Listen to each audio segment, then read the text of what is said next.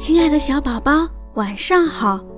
我是简简妈妈，又到了今天晚上给你讲故事的时候了。今天晚上，简简妈妈要给你讲的故事名字叫做《草丛里奔跑的苹果》。小欢在院子里干了一天的活，傍晚时他肚子好饿，于是小欢决定为自己下一锅面条。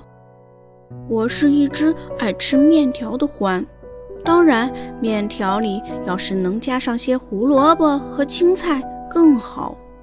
小獾自言自语地走进厨房，他突然发现厨房里没有胡萝卜和青菜，连做面条的面粉也用完了。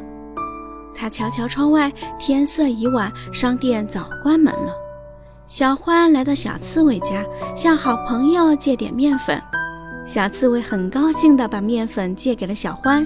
小欢捧着面粉回家去了。小欢刚走到小刺猬家的苹果树下，小刺猬从后面追上来说：“给你这个，你最喜欢在面条里加胡萝卜和青菜了。”接过小刺猬地上的胡萝卜和青菜，小欢说：“谢谢好朋友。”你想的真周到。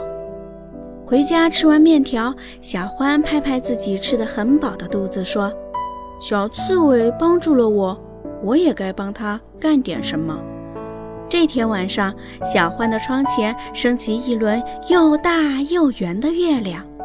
月亮瞧见小欢围着一堆木头又锯又刨，一直忙到很晚很晚。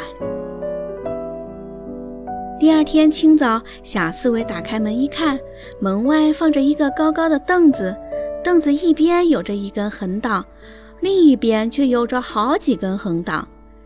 小刺猬说：“真是一个奇怪的凳子。”凳子上还有一张字条：“小刺猬，你个子矮，坐在我的身上，你能看见远处的风景。”你还可以把我当梯子去摘你院里的苹果，你的凳子，这正是我需要的凳子。